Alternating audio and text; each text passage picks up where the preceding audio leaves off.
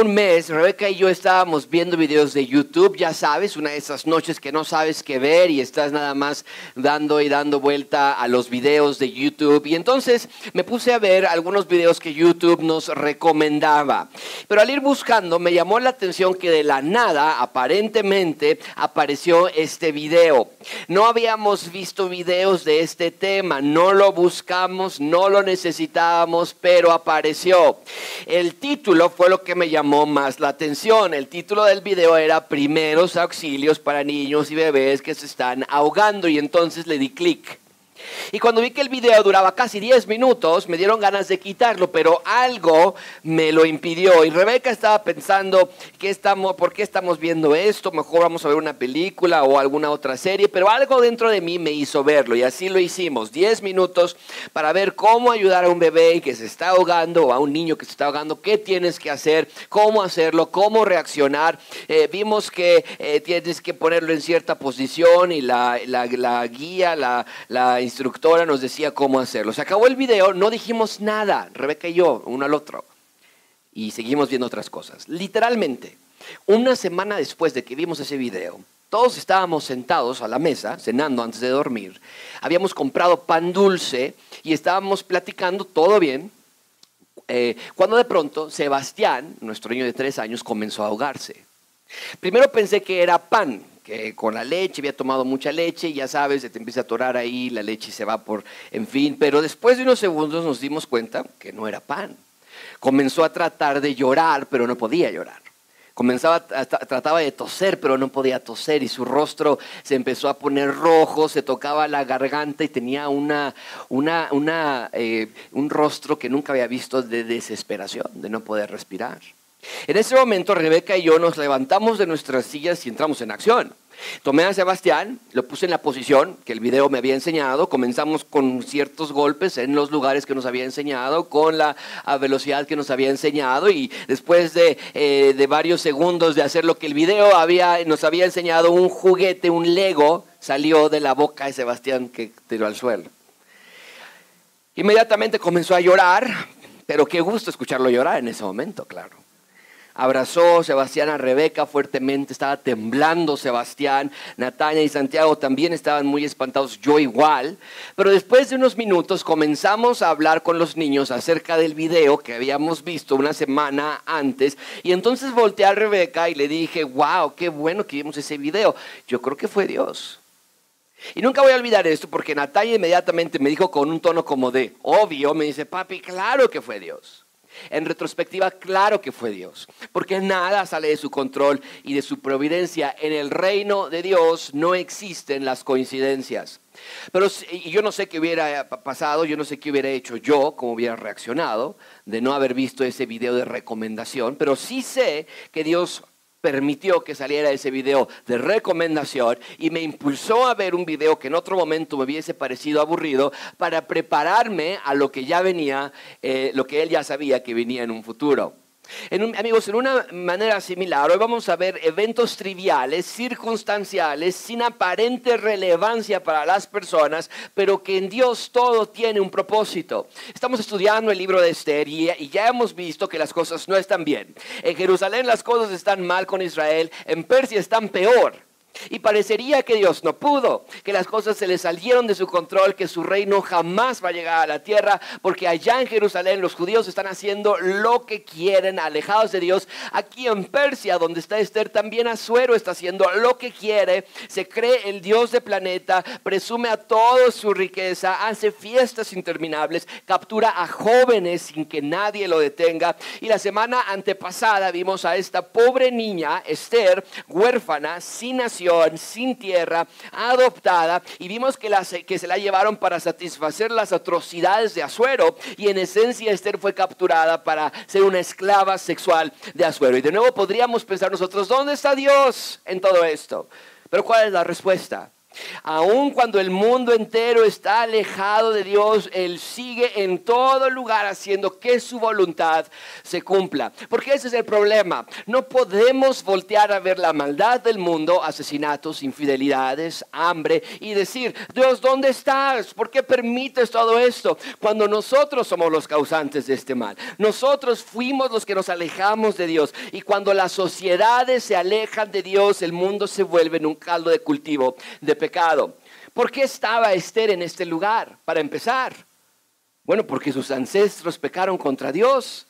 Y Dios los entregó a la mano de los babilonios. No era el plan original. Dios los había rescatado de Egipto y les había dado una tierra, un nombre, un rey, un reino. Pero los bisabuelos y los abuelos y los padres de Esther pecaron contra Dios, se rebelaron contra Dios y por eso Esther está donde está. Pero esto es lo hermoso, amigos. Dios toma las maldades del ser humano y aún las ocupa para que su buena voluntad se cumpla. Y de algo malo nace algo bueno. Lo dije la semana antepasada, la providencia de Dios no tiene límites. Cuando el rey es un rey como David, que es conforme al corazón de Dios, Dios está en control de todas las cosas. Pero cuando el rey es un rey como Azuero, que tiene el corazón conforme a Satanás, Dios continúa en control de todo. Su control no tiene límites. Nadie arruina los planes de Dios. Ese es el punto principal de este sermón. Dios quiere que veamos que su voluntad es inamovible y eterna. Nada sale del control de Dios. Ahora, no quiero que se me pierdan, seguimos viendo qué pasó con los judíos después de la cautividad. Unos regresaron a Jerusalén de la mano de Sesbazar, Zorobabel, Esdras, Nemías, y ya hemos pasado nueve largos meses estudiando todo lo que ha sucedido con ellos. Pero ahora seguimos en el mismo tema, ¿qué pasó con los que se quedaron en Persia, con los que no regresaron de la cautividad a Jerusalén? Y estamos haciendo la misma pregunta, ¿qué pasa con el reino de Dios? En un sentido, en Esther, la pregunta se intensifica más que nunca. Porque ya vimos que los judíos en Jerusalén fracasaron abismalmente. Ahora podríamos pensar, pues si los judíos fracasaron en Jerusalén, ¿cuál es el futuro del reino de Dios? Cuando los judíos eran los, los se supone, los protagonistas o los que tendrían que haber llevado el reino de Dios a la tierra, la pregunta ahora es cómo va a llegar el reino de Dios a la tierra y es lo que vamos a ir descubriendo poco a poco en este. Hoy vamos a estudiar cuatro puntos. Número uno, la providencia del rey. Después veremos la deshonra al rey, los tiempos del rey y cerraremos con el edicto del rey. Así que vean conmigo, número uno, en primer lugar, listos, esta clase está muy, muy buena, va a ser de mucha bendición. Número uno, la providencia del rey. Vean conmigo versículo 19. Cuando las vírgenes eran reunidas la segunda vez, Mardoqueo estaba sentado ¿dónde? A la puerta del rey. Bien, el texto de hoy comienza diciéndonos que hubo una segunda ocasión en las que jóvenes vírgenes fueron reunidas. No nos dice por qué fueron reunidas una segunda vez. Puede ser que habían de regresar a sus lugares de orígenes, ya que el rey había elegido a Esther. No se necesitaban más jóvenes vírgenes que estuvieran al servicio de, de Azuero. Puede ser lo contrario, que habían conseguido más jóvenes para ahora reclutar más concubinas a Azuero. No lo sabemos, pero otra vez, no tenemos que indagar los detalles para observar claramente la depravación mental de este hombre y de la sociedad en la que vivían, que era común, era natural. ¿Dónde ponemos a las jóvenes que secuestramos para el rey? ¿Dónde las ponemos? Y vamos a juntarlas una vez más. Amigos, textos como estos nos muestran la realidad del ser humano cuando está separado de Dios. Porque esta clase de textos son muy complicados para ciertas personas. Muchos podrían leer porciones como estas y pensar, no puedo creer que Dios tenga eso en la Biblia. ¡Qué horrible! No puedo creer si Dios se supone que es bueno, ¿por qué permite esto? No puede ser que la Biblia tenga episodios tan pervertidos como estos. Pero muchísima atención con esto, ¿ok? Y esto está súper interesante. Preguntas e ideas como esas solamente muestran nuestra ignorancia. ¿Por qué? Porque estos episodios están en la Biblia para que recordemos que Dios no diseñó el mundo así. Todo lo contrario, nosotros lo hicimos así. No Dios. O sea, es como si el mecánico te advierte que si vas a la gasolinería y le pones diésel a tu automóvil, se va a descomponer. Y después vas a la gasolinería y le pides el tanque lleno de diésel y tu auto se descompone y regresas al mecánico y te pones a insultarlo y gritas por todos lados que la mecánica es un mito, que la mecánica es una leyenda, que los mecánicos no existen porque si realmente existiesen los mecánicos, nuestro auto no estaría descompuesto. Por eso, por eso dice el Salmo 14.1, dice, el necio en su corazón no hay Dios el necio. O sea, no tiene sentido que cuando leemos que todo lo horrible que estaba pasando en ese entonces en nuestra historia de Esther, y que por cierto mucho de eso continúa pasando hasta nuestros días, tu conclusión sea que Dios es malo porque no hace nada. O peor aún, tu conclusión sea Dios no existe. No puede existir. Entonces, cada vez que llegamos a un pasaje de la Biblia que nos muestra la maldad del hombre y Dios no nos la esconde, nos dice exactamente lo que estaba haciendo Azuero y para qué lo estaba haciendo, cuando leemos porciones como esa, nuestra conclusión no puede ser, Dios no es bueno. Nuestra conclusión debe ser, no, el ser humano no es bueno. Dios es rico en misericordia, en querer rescatarnos a pesar de que el ser humano tan evidentemente no se lo merece. ¿Por qué? Porque tenemos que recordar que en el inicio las cosas no eran así. Dios creó al hombre, a la mujer, a su imagen, a su semejanza. Eran felices, plenos, inocentes, completos. ¿Cuál fue el problema? Vean ustedes mismos, Génesis 3.4. Entonces la serpiente le dijo a la mujer, ¿qué? no van a morir, sino que Dios sabe que el día que ustedes coman del fruto prohibido serán abiertos sus ojos, van a ser como Dios y vean la promesa que le hace la serpiente a Adán y Eva. Ustedes van a poder discernir van a poder conocer entre qué. Y se la creyeron. Pensaron que al comer del fruto prohibido serían como Dios y que podrían discernir entre el bien y el mal. Entonces, cuando leemos episodios como los de Esther, necesitamos recordar Génesis 3.5 para que quede bien claro que fue una mentira colosal, colosal. El ser humano separado de Dios no puede saber el bien y el mal. No puede hacer diferencia solo puede hacer el mal. Ahora, no nos tenemos que esperar hasta Esther para que nos demos cuenta que el ser humano solamente hace el mal, porque lo vemos desde Génesis a pocos capítulos. Poquitos capítulos después de que el hombre y la mujer desobedecieron, vean la manera en la que Dios describe a la humanidad en Génesis 6.5. Y vio Yahweh que la que era de los hombres era como en la tierra y que todo designio, todos los pensamientos del corazón de ellos era de continuo, solamente, exclusivamente que Total mentira eso de que si comen de este fruto van a poder saber la diferencia entre el bien y el mal. Por eso cuando leemos todo lo que está pasando en Esther, recordamos esa gigantesca mentira y decimos que tan necios somos. Sin Dios estamos perdidos. Estamos destinados a vivir solamente en el mal. Deshacemos nuestras vidas. Destruimos nuestros matrimonios, lastimamos, herimos, engañamos, mentimos. Sin Dios, amigos, somos un caos. Y es lo que estamos leyendo en Esther. Cuando vemos la perversión de Azuero, debemos recordar Génesis 3.5 y decir qué tan equivocados estaban y qué tan equivocados estamos nosotros también. Pero bueno, el punto es que Azuero continúa con esta necesidad de perversión, pero el texto nos da un detalle muy importante en el versículo 19. Vean otra vez conmigo esto, cuando las vírgenes eran reunidas la segunda vez, esto, perversión de, de Azuero, Mardoqueo estaba sentado a la puerta de quién? ¿Qué está haciendo Mardoqueo? Bueno, esto nos llama mucho la atención, porque aquí en este versículo nos da la función de Mardoqueo. Evidentemente este hombre judío tenía un trabajo importante. Era portero en la casa del rey, era un empleo importante, era un empleo de influencia, de honor. No sabemos cómo llegó a ese trabajo, no sabemos quién lo recomendó para estar allí. Bueno, en realidad sí sabemos. ¿Cómo es que llegó a ese trabajo? ¿Cómo es que pudo llegar hasta ese punto? ¿Quién estuvo atrás orquestando todos los eventos? ¿Quién? Dios. Amigos, no fue una coincidencia que Mardoqueo estuviese allí. Dios preparó todo para que su plan se llevara a cabo. Y tal vez para Mardoqueo él no, no le veía gran cosa. Tal vez pensó, wow, me tocó la suerte, que me contrataron. Y estoy aquí. Pero vamos a ver en este texto y en estos textos, en realidad en todo Esther, que en el reino de Dios la suerte no existe, pero la providencia de Dios sí. La suerte no existe, pero la providencia de Dios sí.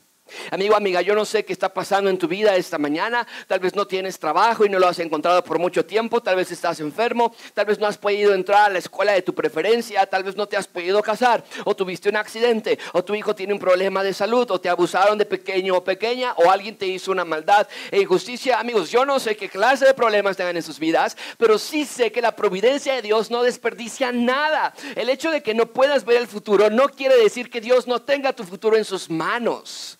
Él sostiene tu presente, Él sostiene tu futuro. Y todo lo que pasa contribuye para que el plan de Dios se cumpla en tu vida. Accidentes, eventos catastróficos, incluso las cosas que consideras triviales, Dios las ve y las usa para su voluntad. Si creemos que Dios ha determinado que su voluntad siempre se cumpla, entonces también tenemos que creer que todo lo que pasa contribuirá para que su voluntad siempre se cumpla. Así estaba sucediendo con Mardoqueo y con Esther. Sus vidas, sus vidas podrían haber sido catalogadas como la gran tragedia judía. A ver, sin tierra, sin, sin familia, exiliados, sin suerte, aparentemente Esther, huérfana, capturada, usada, abusada. Y podríamos pensar, no hombre, la verdad Esther, ahora sí que yo no envidio nada de lo que estás pasando. Pero amigas, amigos, nosotros no podemos pensar que los hijos de Dios tienen malas vidas. A veces así decimos, ¿no? Me tocó vivir una mala vida, no sé por qué. Pero en el reino de Dios, ningún hijo o hija de Dios tiene una vida mala. Nadie. Ahora, no estoy hablando acerca de que a veces nuestra vida es dura por tus propios pecados, por mis propios actos de desobediencia. No, no voy a decir, me voy a robar el banco y cuando me arreste voy a decir, ah, estaba en la providencia de Dios y va a ser para mi bien de alguna manera. No, esto es tu consecuencia. Eso es otra cosa. Pero el Hijo de Dios no puede pensar que Dios no lo ama. ¿Qué dijo Pablo en 2 Corintios 4, 17? Esta leve tribulación momentánea, ¿qué dice el texto? Está subrayado, ¿qué dice todos juntos? Produce. Tiene un propósito. Nosotros no vemos las tribulaciones como algo productivo. Son estorbos, ¿no? ¿Cómo estás? Pues bien, excepto si no fuera por esto. Y dice Pablo, no, las tribulaciones momentáneas son productoras de un cada vez más excelente y eterno peso de gloria, no mirando las cosas que se ven, sino las que no se ven, pues las cosas que se ven son temporales, pero las que no se ven son qué? Amigos, las tribulaciones son productoras de un peso de gloria, nos ayudan a ver lo eterno, lo permanente, lo real y nos ayudan a entender entonces que la providencia de Dios es real, nada se desperdicia en el reino de Dios. Entonces Mardoqueo estaba trabajando en el palacio, en la puerta del rey. ¿Qué está haciendo Esther? Vean conmigo versículo 20. Y Esther, según le había mandado a Mardoqueo, no había declarado su nación ni su pueblo, porque Esther hacía lo que decía Mardoqueo, como cuando él la educaba. Por alguna razón, Esther no declara su nacionalidad. No sabemos por qué. Puede ser que era porque había un mal sentimiento en contra de los judíos pero también puede ser que era por vergüenza. Puede ser que Mardoqueo pensó que si se enteraban que era judía, no se le permitiría ser reina. El punto es, no sabemos qué tenían en mente y está bien, no necesitamos saberlo, porque o haya sido por miedo o haya sido por vergüenza, ¿qué es lo que Dios quiere mostrarnos en el libro de Esther? No importa, todas las cosas ayudan a los hijos de Dios, aun si fue por vergüenza de decir yo soy judía, o aun si fue por temor porque pensaron que no, si decimos, ve la clase de vida que llevamos, Esther, te atreves a decir que eres judía, nos va peor. Por miedo o por vergüenza, Dios no tiene freno para que su voluntad se cumpla. Nada está fuera de la providencia de Dios, nada. Bien, ahí tenemos a Esther y Mardoqueo, ambos tratando de sobrevivir cuando de pronto algo sucede. Vean conmigo versículo 21. En aquellos días, estando Mardoqueo sentado a la puerta del rey como portero del palacio, se enojaron Victán y Teres, dos eunucos del rey de la guardia de la puerta, y procuraban poner mano en el rey Azuero, lo querían matar. Cuando Mardoqueo entendió esto, lo denunció a la reina Esther. Y Esther lo dijo al rey en nombre de Mardoqueo. Se hizo investigación del asunto y fue hallado cierto.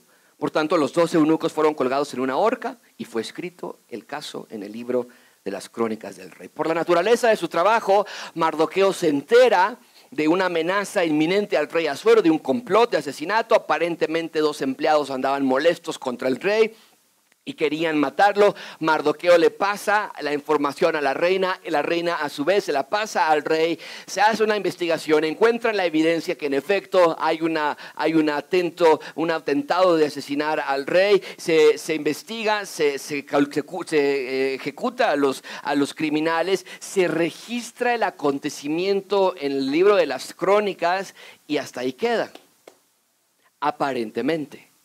En segundo lugar, vean conmigo la deshonra al rey. Número dos, la deshonra al rey. Versículo 1 del siguiente capítulo, estamos ahora en el capítulo 3.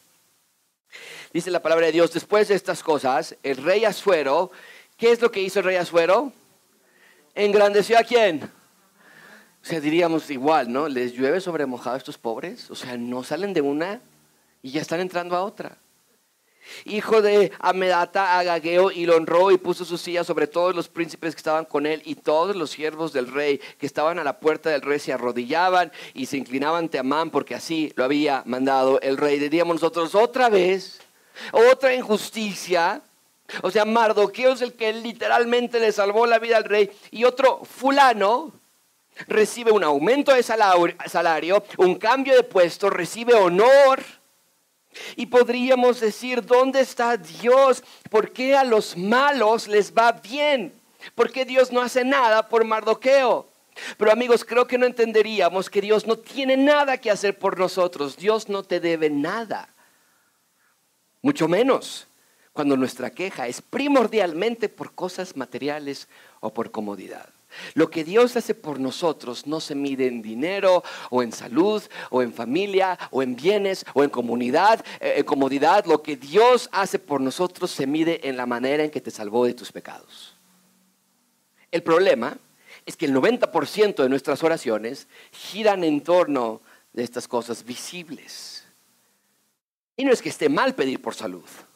Soy enfermo, Dios, si es tu voluntad, sáname. El problema es que si tú estás dispuesto a levantar tu dedo contra Dios y acusarlo de que Él es malo porque tú continúas enfermo, entonces estás ignorando la providencia de Dios y la soberanía de Dios. No estás entendiendo que tu falta de trabajo o que tu enfermedad o lo que sea va a permitir que el plan de Dios, no el tuyo, que el plan de Dios se cumpla, pero muchas veces envidiamos lo que los no creyentes tienen, que es lo que nos dice el salmista en el Salmo 73. Tuve que envidia. Tuve envidia de un grupo de personas que dice el salmista, que son no creyentes, pero que el salmista describe como que Tuve envidia de los arrogantes. ¿Por qué? Porque vi la prosperidad de los impíos. Ellos no van a la iglesia, y no, no, hacen absolutamente nada, hacen trampa, engañan a sus familias y les va mejor que a mí. Y se supone que yo soy el hijo de Dios, que yo soy la hija de Dios. Versículo 21, se llenó de amargura mi alma y, en corazón, y mi corazón sentía punzadas. Eso se llama depresión, eso se llama ataques de ira, ataques de pánico. Estás enojado por tu condición. Tan torpe era yo que no entendiera como una bestia delante de ti. Con todo, yo siempre estuve contigo, me tomaste de la mano derecha, me has guiado según tu consejo y después me recibirás en gloria. ¿A quién tengo yo en los cielos sino a ti? Y fuera de ti, entendido, dice el salmista, que ya no puedo desear nada más en la tierra excepto a ti. Allí está mi felicidad. Versículo 26, mi carne y mi corazón desfallecen, más la roca de mi corazón y de mi porción es Dios para siempre, porque he aquí los que se alejan de ti, ahora entiende el salmista, los que él llamaba arrogantes al inicio, los que tuvo envidia de él, dice, los que se alejan de ti van a perecer, tú vas a destruir a todo aquel que de ti se aparta, pero en cuanto a mí, yo ya entendí que no debo tener envidia de lo que los arrogantes tienen, dice, en cuanto a mí, acercarme a Dios me es suficiente. Eso sí trae estabilidad. He puesto en Jehová, el Señor, mi esperanza para contar todas tus que... El salmista pensó, a los malos les va muy bien, pero logró entender que en la providencia de Dios es justa, es buena. Dios no comete injusticias. Y aunque por un tiempo pensemos que a los malos les va muy bien, el fin de ellos es devastador. Es lo que Mardoqueo está por aprender.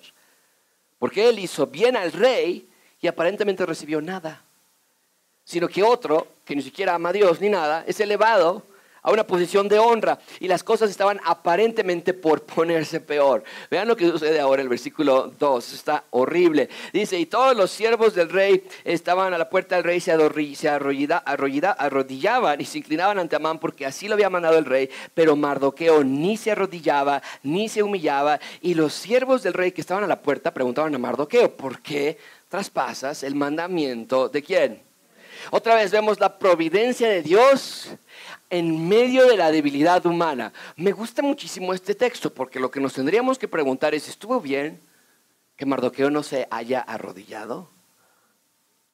Porque el texto no nos dice que le está pidiendo que lo adorara como Dios. Estamos seguros que Mardoqueo se arrodillaba enfrente del rey todos los días cuando lo veía pasar. El problema no era arrodillarse, no le estaban pidiendo adora como a Daniel que eligieron adora la estatua.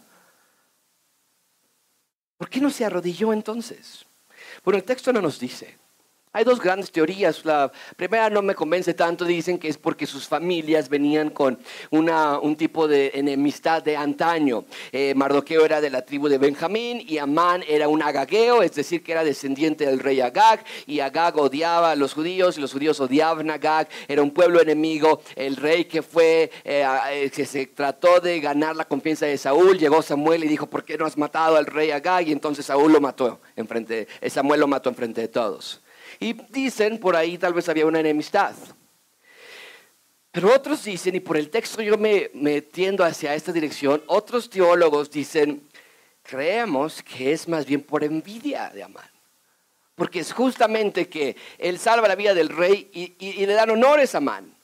Y Mardoqueo no recibió nada. Y entonces él dice, yo no quiero honrar a mi adversario político. Eh, tal vez era envidia o tal vez era enemistad. Pero de nuevo, ¿qué estamos aprendiendo? Que para que se cumpla la voluntad de Dios, el motivo que haya tenido Mardoqueo en realidad no importa, ¿verdad? O sea, si lo hizo por envidia o si lo hizo porque había enemistad ya de familia de antaño, es irrelevante. La voluntad de Dios se va a cumplir. Nada sale de los límites de la providencia de Dios, ni siquiera lo que estamos por leer, versículo 4. Aconteció que hablándole cada día de esta manera, o sea, diciéndole estos otros siervos, oye, Mardoqueo, no te pases, tienes que arrodillarte enfrente de, de él, porque eres el único. Dice, todos los días decían, y él todos los días decía, no, y no voy a arrodillar. ¿Por qué?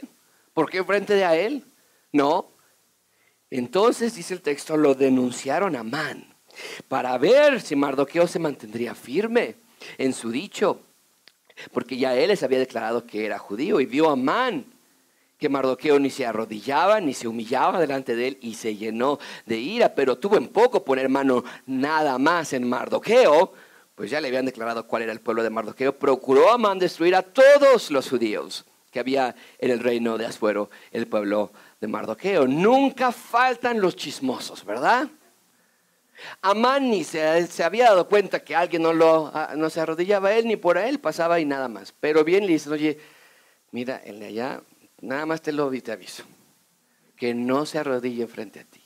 Y Amán se enojó tanto que no nada más quiere aniquilar ahora a Mardoqueo, sino que quiere acabar con todos los judíos. Y a partir de aquí vamos a ir viendo desdoblarse la providencia de Dios, qué estaba haciendo Dios a partir de aquí y hasta el capítulo 10. Porque el riesgo que corren los judíos ahora es terrible. Y otra vez podríamos pensar, ¿por qué Dios está permitiendo todo esto? Y pensar tal vez, ay Mardoqueo, mira en la que nos metiste, nada más te arrodillado. ¿Por qué fuiste tan obstinado? ¿Por qué fuiste tan vengativo? Si era cuestión de la familia, lo que sea. Te hubieras arrodillado, nada de esto hubiera pasado. Si tan solo, y siempre tenemos una cosa que agregar allí. Pero no, amigos. Todas las cosas suceden para que la voluntad de Dios se cumpla. Ven en tercer lugar conmigo los tiempos del rey. Los tiempos del rey. Dice versículo 7, en el mes primero, que es el mes de qué? De Nisan. Si tienes tu Biblia inductiva o si tienes tus notas, subraya ese mes. No es cualquier mes. En el mes primero, que es el mes de Nisan, en el año duodécimo del rey Asuero, fue echada puro, es decir, suerte, delante de Amán. Suerte para cada día y cada mes del año, y salió la suerte en el mes doceavo o duodécimo, que es el mes de Adar. Esto es increíble. Echan suertes eh, para determinar a Amán y sus seguidores, vamos a exterminar a los judíos. ¿Qué mes del año vamos a matar a todos los judíos? Y echan suertes, pero vean la ironía. Mientras ellos están echando suertes, no se dan cuenta de que la suerte no determina nada en esta vida, todo está bajo el control de Dios. Y te doy este dato. Esta suerte, nos dice el texto, la, echan o empiezan a tratar de averiguar en qué mes van a destruir todos los judíos. Este evento sucede en el mes primero, el mes Nisan. ¿Sabes qué más se celebra en ese mes primero, en el mes Nisan, en el calendario judío? Esto es algo extraordinario. Se celebra la Pascua se celebra el, evento que recuerda cómo es que Dios los rescató de Egipto y los hizo pasar por el mar en seco y los atravesó por el desierto, los llevó a la tierra prometida. En el mes primero se celebra esa, esa Pascua, ese recordatorio. ¿Te parece coincidencia? Porque ahora, en el mes de Nisan, Amán y sus colaboradores están decidiendo cuándo vamos a exterminar a los judíos, pero es en ese mismo mes que Dios los está por rescatar una vez más, tal y como lo hizo desde Egipto hace cientos de años atrás. Esto está increíble. Pero Amán se cree el autor de la vida y formula un terrible plan. Vean conmigo versículo 8. Y dijo Amán al rey Asuero, hay un pueblo esparcido, distribuido entre los pueblos en todas las provincias de tu reino, y sus leyes son diferentes a las de todo el pueblo no guardan las leyes del rey. Y al rey nada les beneficia en dejarlos vivir. Esto me suena casi como los abortos, cuando ya no te beneficia. Si place al rey, decrete que sean destruidos y yo pesaré diez mil talentos de plata a los que manejan la hacienda para que sean traídos a los tesoros del rey. ¡Qué horrible! La suerte cayó de la destrucción, de nuevo, la echaron en el mes primero, y la suerte cayó que la destrucción, el exterminio de los judíos lo harían en el mes 12 o duodécimo. Iba a ser un largo año para los judíos. Cada mes que pasara, saber que su fin estaba más cerca. Y ahorita entonces está en este primer mes y Amán dice, ¿sabes qué, rey? Te quiero sobornar para que tú destruyas a los judíos o me des oportunidad de destruirlos. Y si me das permiso, te voy a dar esta cantidad exorbitante de dinero que todos los teólogos que hemos leído nos dicen era imposible que alguien tuviese esa cantidad. Está exagerando. Nadie podía tener esa cantidad. ¿Qué contesta el rey? Vean conmigo, en último lugar, el edicto del rey. El edicto del rey. Versículo 10. Entonces, el rey quitó el anillo de su mano y se lo dio a Amán, hijo de Amedata, Agageo, enemigo de los judíos, y les dijo, la plata que ofrece sea para ti y asimismo el pueblo, para que hagas de él, eh, todos juntos leamos esa última frase, lo que bien te pareciere. De nuevo, vemos la perversidad de este rey, un rey que piensa que puede atentar contra la vida de quien quiera, sin serias consecuencias, y se le hace fácil decirle como si fueran animales, te los doy, mátalos, como quieras, cuando quieras, donde quieras. Y entonces hace un edicto, versículo 12. Entonces fueron llamados los escribanos del rey en el mes primero, al día 13 del mismo, perdón, y fue escrito conforme a todo lo que mandó Amán a los sátrapas del rey, a los capitanes que estaban sobre cada provincia, a los príncipes de cada pueblo, a cada provincia según su escritura y a cada pueblo según su lengua. Su nombre del rey Asuero fue, el nombre del rey Asuero fue escrito y sellado con el anillo del rey. Y fueron enviadas cartas por medios de correos a todas las provincias del rey con la orden de, pero no es una orden, son tres. Número uno, que es destruir, después matar y cierran con a todos los judíos. Y para que no quepa duda, jóvenes, ancianos, niños, mujeres, en un mismo día, en el día 13 del doceavo mes. Y que las personas que matabas al judío, si tú lo mataste, tú te quedabas con las cosas que él tenía antes. De nuevo, diríamos nosotros, ¿dónde está Dios? ¿Y ese es el pueblo elegido de Dios? No, pues qué bueno que yo no soy el pueblo de Dios, porque mira cómo les está yendo. ¿Los ha abandonado Dios? ¿Y cuál es la respuesta? No. El edicto del rey, en ese momento, del rey Azuero, les era contrario. Lo acepto.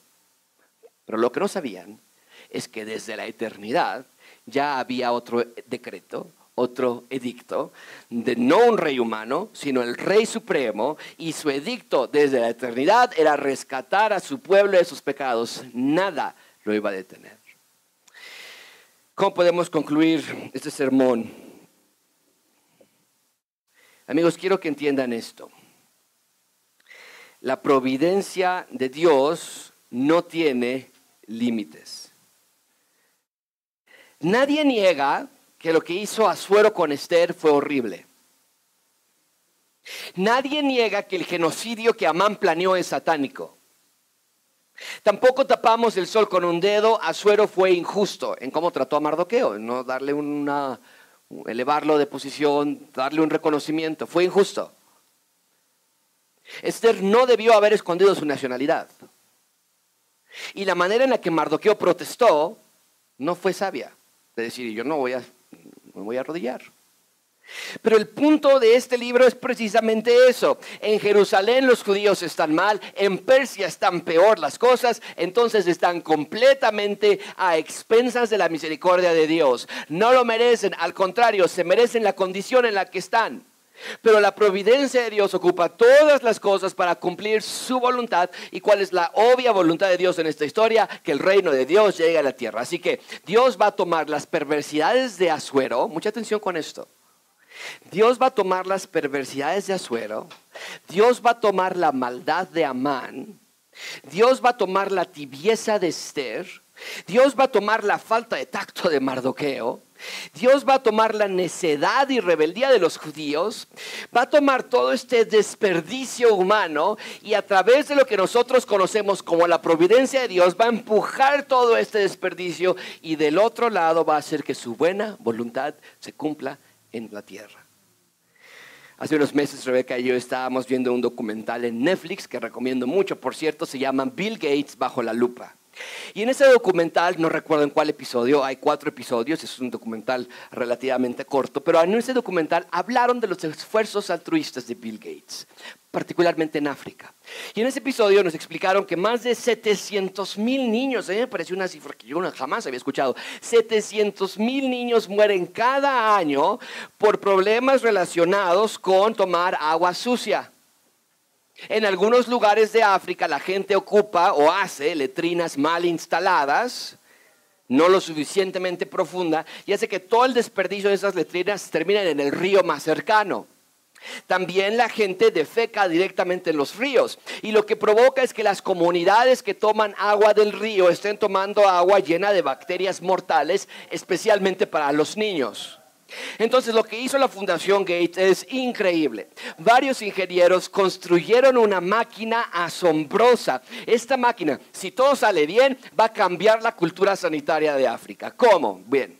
Esta máquina funciona con un ingrediente esencial y un ingrediente único, el excremento humano. Esta máquina tiene la capacidad de recibir el, excremento de 100 mil personas. 100 mil humanos. ¿Para qué? Bueno, luego de depositar el desperdicio humano en la máquina, atraviesan las heces en un tubo que calienta las heces a una temperatura de mil grados Celsius, lo que provoca que todo el líquido que estaba dentro de las heces se evapore. Y hacen la separación de la materia fecal con el líquido en forma de vapor. ¿Qué hacen con todo ese líquido en forma de gas o de vapor? La atraviesan por intensos métodos de, purificación y sale del otro lado como agua potable. Y para mí una de las escenas más impactantes del documental es cuando invitan a Bill Gates para que él mismo vea la planta y después de darle todo el tour y todas las explicaciones, los ingenieros sirven el agua en un vaso y se lo dan y se lo toma. Y yo cuando le vi decía, ¡ah, qué horrible! Ver a uno de los hombres más ricos del mundo tomar esa agua sabiendo de dónde vino, sabiendo dónde estaba esa agua. Pero amigos, mucha atención con esto. En un sentido muy parecido, Dios toma la perversidad y la injusticia y la desigualdad y los abusos y los asesinatos y los divorcios y los maltratos y la orfandad, el abandono y más y la convierte en algo bueno para su gloria y para nuestro bien. La pregunta no es entonces por qué Dios no detiene el mal o por qué Dios permitió que yo me enfermara de cáncer.